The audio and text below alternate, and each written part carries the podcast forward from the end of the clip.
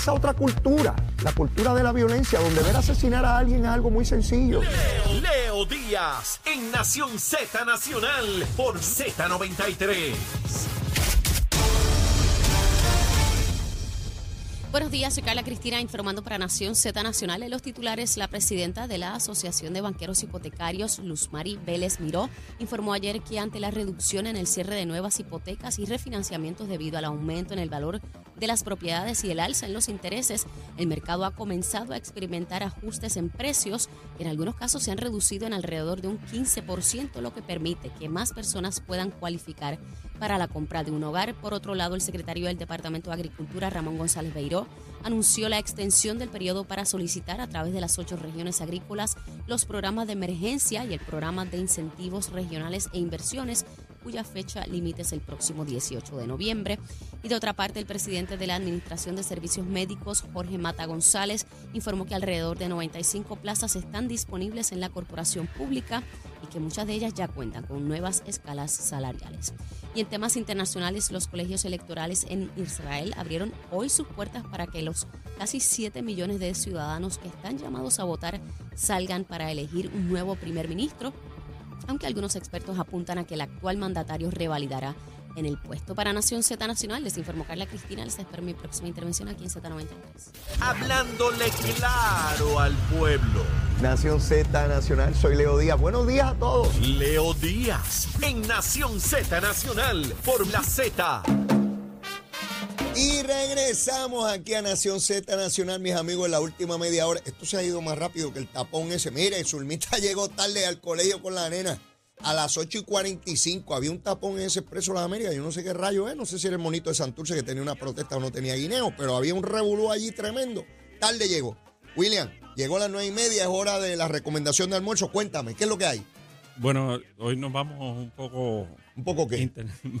fuera de Puerto Rico. Ajá. Este, porque estamos ya primero de noviembre Ajá. y en México se celebra hoy y mañana el Día de los Muertos. Ajá. Y eso No tiene me digas, un nos vamos a comer un cadáver. Y eso tiene un nombre, ¿verdad?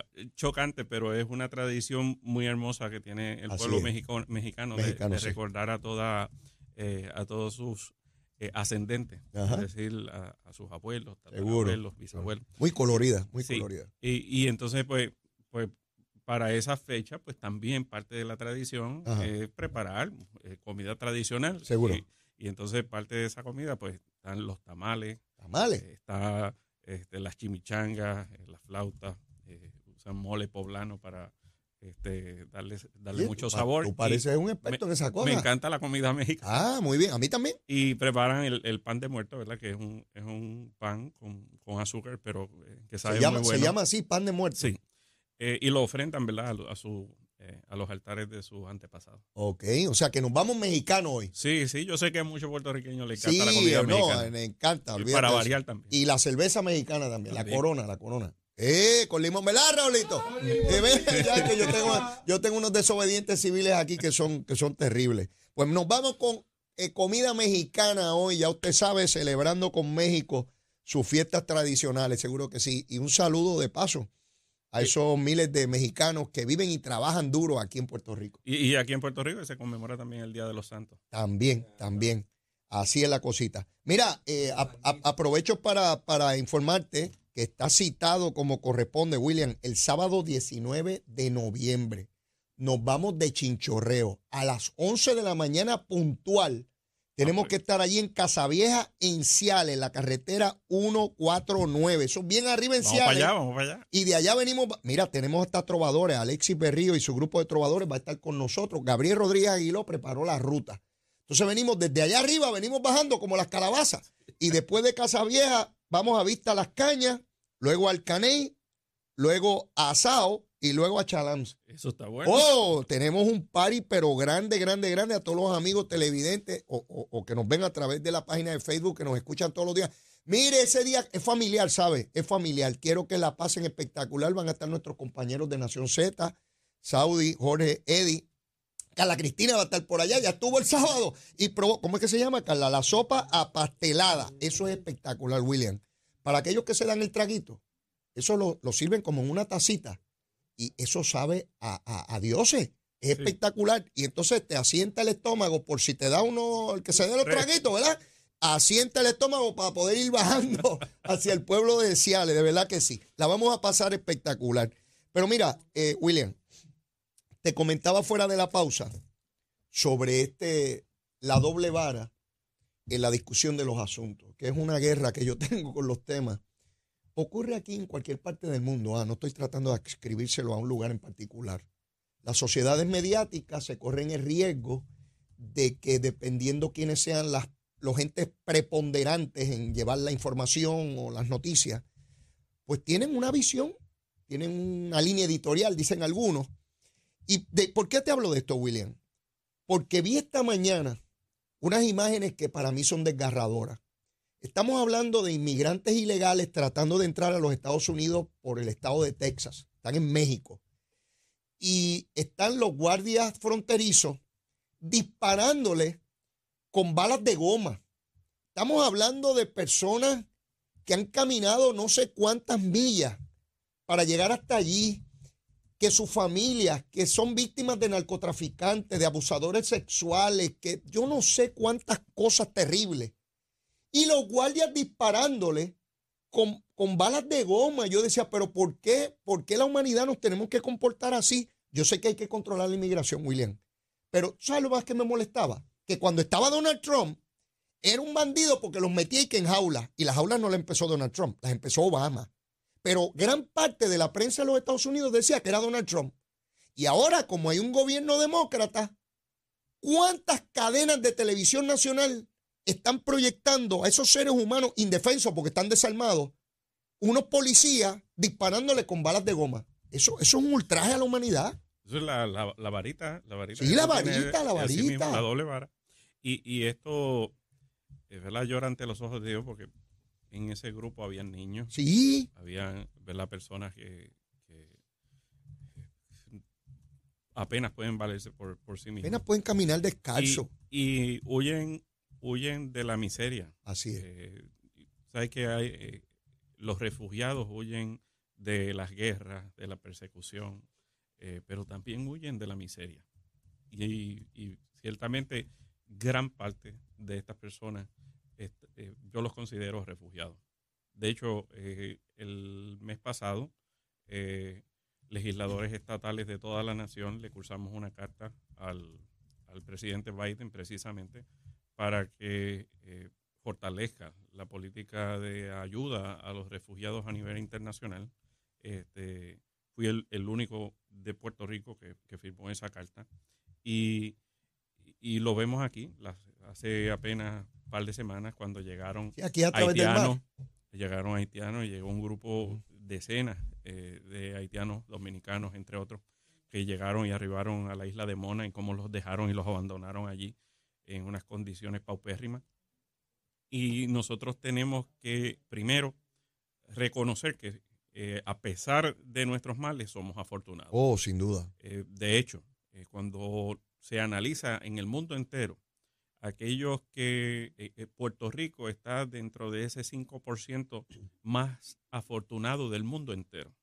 Dentro de ese 5% de los casi 8 billones de, eh, poblantes del mundo, Puerto Rico está entre el 5% más afortunado. queremos mejorar todavía y seguimos luchando por ello, pero tenemos que reconocer que hay mucha, mucha, mucha gente que quisiera tener, que quisiera lograr una calidad de vida tan siquiera la mitad de lo buena que la tenemos nosotros, porque carecen de eh, seguridad, carecen de salud, carecen de educación, carecen de casi todo. ¿Y, qué hacen? Pues buscan el, el, instinto humano de buscar una mejor calidad de vida. Y, y, y a veces no entendemos que al hacer ellos este tipo de sacrificio están arriesgando sus propias vidas y las de sus seres queridos, abandonan a muchos de los que no quieren abandonar para lograr esa oportunidad de una mejor vida. Varias cosas. En primer lugar, lo que tenemos. Nuestros hijos, nosotros, no tenemos que salir ilegalmente para llegar a los Estados Unidos y no nos reciben con pistolas disparándonos con goma. A nosotros, a nuestros hijos, a nuestros padres, a los que fueran. pagamos un pasajito y caemos allá en la lechonera de Pito, Así en. Kissimmee. Y allá nos encontramos de puertorriqueños. Hay 5 millones de puertorriqueños. ¿Por qué van a los Estados Unidos si los Estados Unidos están malos? Yo siempre me hago esa pregunta. ¿Por qué no viajan para Argentina? ¿Por qué no se van a Ecuador? ¿Por qué no se van a Brasil? Con Lula, que es buenísimo. Lula es lo más grande del mundo. Lo, lo mejor que ha parido madre. ¿Por qué no se van con Petro a Colombia? No van a migrar. No, hacia no allá. van para arriba, para el norte, para donde están los yanquis, los abusadores, los capitalistas, tanta gusanga y bobería que hablan cuatro gatos aquí. ¡Ah, que si esto, que si lo otro! Mire, arrancan todos para allá arriba. Prefieren arriesgarse con narcotraficantes, con vendedores sexuales. Leí el otro día un artículo que me desgarraba el alma. William, el secuestro de niños. Y, hablaban también de Haití para, para arrancarle sus órganos y venderlo en el mercado internacional. Eso es una cosa atroz, atroz. Saber que estamos aquí en esta isla, que somos ciudadanos americanos, que tenemos las posibilidades aquí y el día que entendamos que no las tenemos o que son mejores en los Estados Unidos, agarramos y nos vamos como hay 5 millones allá. Entonces aquí no se da esa noticia. Yo tuve que entrar a noticias internacionales para ver eso que te dije de Texas. Porque aquí no lo proyectan, aquí no lo proyectan. Ahora vas a escuchar a Natalia, este otro pájaro de Almao, diciendo boberías ahí de la independencia, que eso qué rayo, que- ¿por qué no se van ellos para allá? ¿Eh?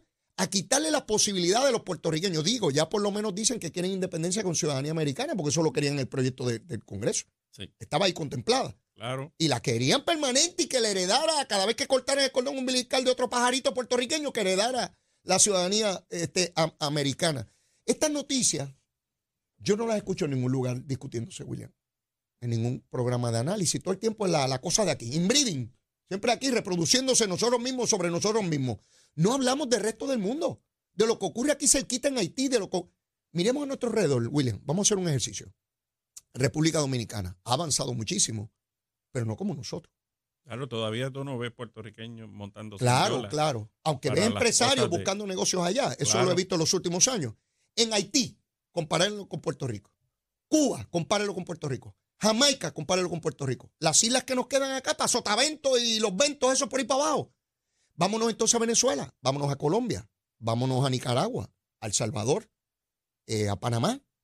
A donde quiera que tú vayas, Eh, y más cuando pasa una pandemia, un huracán, un terremoto. Exactamente, exactamente. Por eso es que yo lo discuto aquí. No es una fiebre, no es una bobería, porque ya yo estoy viejo, ya mismo yo desaparezco de este mundo. Es a los que vienen detrás, a los que le vamos a dejar a nuestros hijos, a nuestros nietos, las posibilidades reales de, de tener eh, eh, la capacidad de echar adelante, William. Y ver esas imágenes. Yo los invito a que las busquen en las redes sociales. Cómo le disparan con balas de goma a esos seres desprovistos. Y el año pasado los cogían en caballo con sogas, como si fueran animales. Y entonces tuvo que Biden decir que, que- que eliminaran esa práctica. Parecía el viejo este. Sí, sí. El, el gobierno federal tiene mucho, mucho que mejorar en esa, Sin duda. En, en esa línea. Eh, vemos el caso también, ¿verdad? Eh, Este grupo que tomaron en la Florida y los llevaron a, hasta allá, hasta eh, la isla de Ma- Martha's Vineyard. Ajá. y, y- y- y sin diciéndole que iban para otro lugar, o sea, los engañaron. Este tipo de actuación inhumana eh, son las cosas que tenemos que corregir. Este gobernador de Texas que cogió un grupo y lo llevó frente a la casa de. Kamala Harris en Washington. Sí. O sea, eh, tenemos que preguntarnos, ¿verdad? Eh, porque este tipo de, de acciones van degenerándose. Si, si, si no las combatimos, degeneran. ¿Y cómo degeneran? Llegaron a degenerar en cosas como el holocausto. O sea, nosotros tenemos que luchar contra la devaluación del, del ser humano. Totalmente de Y acuerdo. tenemos nosotros que todo lo contrario, entender y partir de que cada vida eh, tiene un valor igual a la de, a la de las demás. Sin duda, creo que ese señalamiento tuyo encierra la, la esencia de lo que debemos procurar como seres humanos. La- el valor de la vida, de toda vida, es igual. Sí. Puede ser presidente de los Estados Unidos o puede ser un ciudadano ilegal en la frontera con los Estados Unidos. La vida vale exactamente la misma. La de Biden no vale más que esa. No Claro vale más que claro esa. que no. No, el día que eso sea así, se destruye la esencia de esas instituciones. Y quiero recordar ahora que hay una marcha esta tarde, una marcha por la paz, se va a desarrollar en el lado norte del Capitolio Eh, eh, Liderada por nuestros veteranos. Exacto, los veteranos van a estar ahí, como, pero puede participar todo el mundo, obviamente, van a caminar desde el Capitolio hasta Fortaleza en una marcha por la paz, así que todos los amigos y amigas que se quieran dar cita, eh, es un ejercicio democrático fenomenal. Mi exhortación es a que participen, yo estaré eh, Ah, vas dándome la vuelta, claro. tremendo, tremendo. Eh, quiero, quiero que repasemos, William, sé que ya nos quedan un pocos minutos, pero sigue esta discusión sobre la fuga de médicos. El secretario de Salud, Carlos Mellado, sigue haciendo esfuerzos, reuniéndose con distintos sectores. Pero, William, yo en estos días estuve reunido con, con unos amigos médicos. Las ofertas que les hacen, William, son una cosa que Sí. de loco, de loco. O sea, un médico aquí peleando con aseguradoras, este, teniendo mil problemas con los planes, eh, con unas ganancias que jamás compara, a que te digan que vas a trabajar de lunes a viernes, de 8 a 4, que te van a pagar una barbaridad de dinero, miles y miles de dólares, que te pagan la casa, que te pagan la mudanza, que sábado y domingo no trabajas, que tienes que yo cuántas vacaciones. Eh, estamos hablando de calidad de vida. Sí. O sea, es muy duro, William, muy duro. Sí, y ¿verdad? mientras se van haciendo ajustes a nivel estatal dentro de lo que se puede, el- eh, tenemos que unirnos y respaldar eh, los esfuerzos del gobernador Pedro Pierluisi y la comisionada residente Jennifer González eh, para lograr que ahora, antes de, de que culmine diciembre, se apruebe a nivel federal, primero la extensión eh, de, las cuestiones de, pareo, de, las regulaciones de pareo que se les requiere a Puerto Rico frente al resto de los estados y al mismo tiempo la asignación para el Medicaid. Es una oportunidad para lograr que eh, sea mucho mejor la cantidad de dinero que se eh, vislumbra para ello, porque eso a final de cuentas tiene un efecto sobre lo que pueden cobrar la clase médica, todos lo- los empleados del, profesionales de la salud, como los enfermeros, los hospitales y así to- todo, toda esta gama de proveedores de servicios de salud y así logramos mayor retención de ellos. Pero eh, es importante dar esa batalla ahora al unísono y ese esfuerzo lo, lo estamos haciendo. Eh, quiero mirar contigo brevemente también eh, del caso de Mayagüez, el caso de, de toda esta transacción que llevó a la pérdida de 9 millones de dólares que era para el centro de trauma de Mayagüez y por el cual el, el alcalde de Mayagüez tiene asignado un FEI. De las nueve, de las siete personas, debo decir, que se acusaron originalmente sobre este asunto, eh, solo dos quedan para ir a juicio. Los demás se declararon culpables. Es un esquema que todavía yo pienso en él y me, pregunto cómo llegaron ahí a, a hipotecar eh, instalaciones de gobierno, que es ilegal. O sea, eso cualquier persona sabe que eso no se puede hacer. Monumentos históricos. Monumentos históricos, ponerlo eh, como, como garantía para préstamos y coger un dinero que era para un centro de trauma que por tanto tiempo se procuró eh, y, y de momento ponerlo en unas inversiones ahí que nadie nunca pudo dar una explicación lógica de eso y donde el Partido Popular incluso mantiene a Guillito, aunque suspendido lo mantiene ahí como si no pasara nada. Es como el alcalde de Trujillo Alto, que estuvo meses sin ir a trabajar y cobraba. Entonces después le, piden cuentas al PNP, pero ¿de qué rayos están hablando? Todavía Guillito es alcalde de Mayagüez para todos los efectos prácticos de la ley, suspendido, pero sigue alcalde. Y no fue hasta que se declaró culpable el de Trujillo Alto, lo mantenían allí, todos sabían que no trabajaba. Y entonces dicen que están en contra de la corrupción. ¿De qué rayo estamos hablando aquí? Todo esto es un discurso de hipocresía. Y cómo dos personas de estas, digo, yo no sé en qué ellos están pensando, porque todos, todos esos demás van a, a testificar en su contra. Yo, ¿Verdad? Cada, cada, cada persona decide el curso de acción en la, en la vía judicial, pero todavía a mí me impresiona lo que ocurrió en Mayagüez, este, eh, eh, Sí. William. Sí, sí. Es algo, ¿verdad? Que, que uno no, no puede ni no hay forma de justificarlo en el que primero se reci- por fin se recibe un dinero para lo más importante que se tenía que hacer en la zona oeste, que era eh, poder ¿verdad? realizar ese proyecto de, de- del hospital de trauma. Entonces no se hace y lo que se hace es que se utiliza para unas inver- inversiones garantizadas con propiedades eh, como el Teatro Yagüe, la Sí. alcaldía, este, el, eh, el deportivo. Eh, eh, cuando tú analizas todo eso, bueno, alguien estaba fuera de sus cabales, Sí. este, no estaba consciente de lo que estaba Estaban haciendo. todos locos o Eh, todos tenían un sentido de impunidad increíble. eh, la verdad es que eh, se malversó fondos públicos de, a la solta. Seguro. A la solta. Y bueno, pues responsabilidad tiene que haber. Sé que está el proceso corriendo, pero de que se malversaron fondos públicos, de que se jugó a, la, a lo loco con el dinero del pueblo, pues y con la salud del pueblo, porque ciertamente el proyecto, estábamos hablando de una resolución conjunta, tú no puedes usar ese dinero para, otra, cosa. O sea, ese dinero estaba para eso y se, y se utilizó para un propósito que estaba eh, fuera de la ley. Y cuando tú utilizas un dinero que está destinado para X o Y propósito y no lo utilizas para eso, eh, pues ese, ese fin no es público. A pesar de que lo mantengas dentro de, ¿verdad? del capital y, los activos. Ese fin no es público. Un alcalde con 150 años de alcalde. Esto no es un alcalde nuevo que no sabía de nada, que estaba pidiendo a grito un centro de trauma para su pueblo, que, le imputaba a todos los gobiernos PNP y populares que no habían atendido la realidad del oeste de Puerto Rico. Le envían los chavos y él lo usa para especular en el mercado de valores. Sí. Y entonces, pues cuando uno mira las posturas consistentes del Partido Popular con, con este eh, tipo de actuación de algunos alcaldes, pues entonces dice, bueno, pues ya hay un problema institucional. Sí, sí. Porque, porque si la institución repele este tipo de acción, y la condena, la rechaza y toma acción sobre ello, pues entonces tú puedes separar el grano de la paja. Claro. Pero cuando la institución lo que hace es protegerlo, pasarle la mano, eh, obviarlo reiteradamente, porque tienes el caso de Arecibo también, eh, y pasó, como dijiste, en Trujillo, Alto, o en Guayama, en Guayama, que que el Partido Nuevo Progresista le impidió a la persona que tenía que ver con las subastas en Cataño eh, correr, a la. El licenciado Sicardo no pudo correr. No pudo correr. Pero entonces en Guayama no solamente se lo permitieron. y fue el candidato institucional. el alcalde. Entonces, eh, cuando tú miras eso, pues hay un problema. Sí. Hay un problema de Así lo veo yo. institucional. Así lo veo yo. Y, no, y después como gritan que el PNP tiene que hacer. Mire, mi hermano, limpie su casa. Claro nadie, ¿verdad?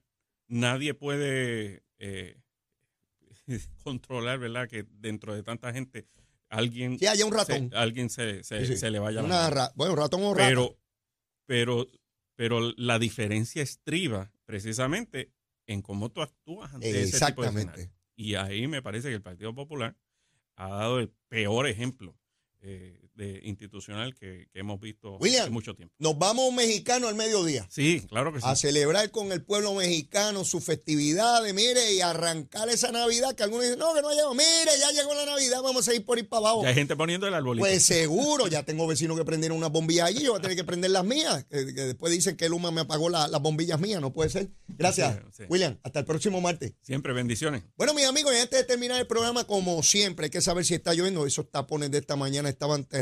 Vamos a ver cómo andan las cositas con la que sabe Carla Cristina.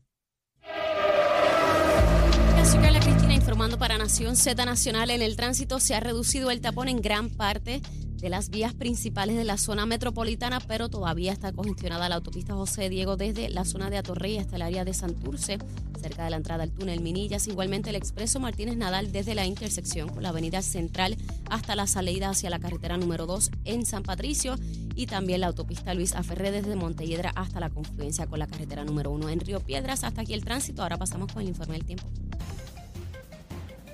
El Servicio Nacional de Meteorología nos informa que las condiciones del tiempo estarán calmadas en horas de esta mañana con algunos aguaceros moviéndose tierra adentro. Sin embargo, aguaceros y tronadas se desarrollarán durante la tarde debido a los efectos locales y la brisa marina.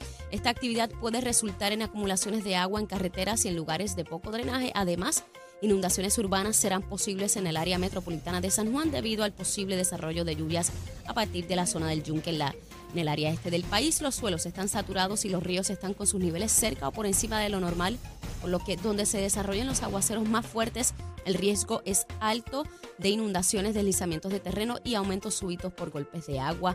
Temperaturas máximas estarán hoy en los altos 80 grados en las costas y en los altos 70 en las zonas más elevadas de la montaña y se espera que los vientos se muevan del este a velocidad de hasta 15 millas por hora. Hasta aquí el tiempo, les informó Carla Cristina. Yo les espero mañana miércoles en otra edición de Nación Z, de Nación Z Nacional. Disfruta a través de la aplicación La Música, nuestro Facebook Live, la emisora nacional de la salsa Z93. Buen día.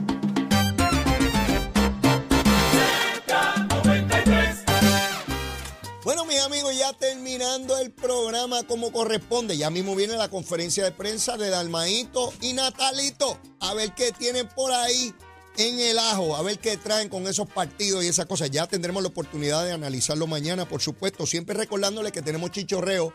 El sábado 19 de noviembre comenzamos allá en Ciales, allá, mire, allá comenzamos en Casa Vieja. A las 11 de la mañana arrancamos ayer, tenemos trovadores y de todo, todo el equipo de Nación Z Nación Z Nacional. Mire, vamos a celebrar en grande de fiesta. Nosotros nos encanta la fiesta, ¿sabe? Bueno, celebramos el cumpleaños de Achero una semana antes, imagínense si nos encanta la fiesta. Ya usted sabe cómo es. Mire, y terminando la súplica de siempre. Si usted todavía no me quiere, quiérame que soy bueno. Mire, yo celebro los cumpleaños antes del tiempo, imagínense si soy bueno. Mire, bizcochito de tití. De hecho, eso fue lo que traje. Y si ya me quiere, quiérame más. Abre ese corazón como siempre. Lo quiero un montón. Besitos en el cutis para todos. Será hasta mañana. Llévatela, chero.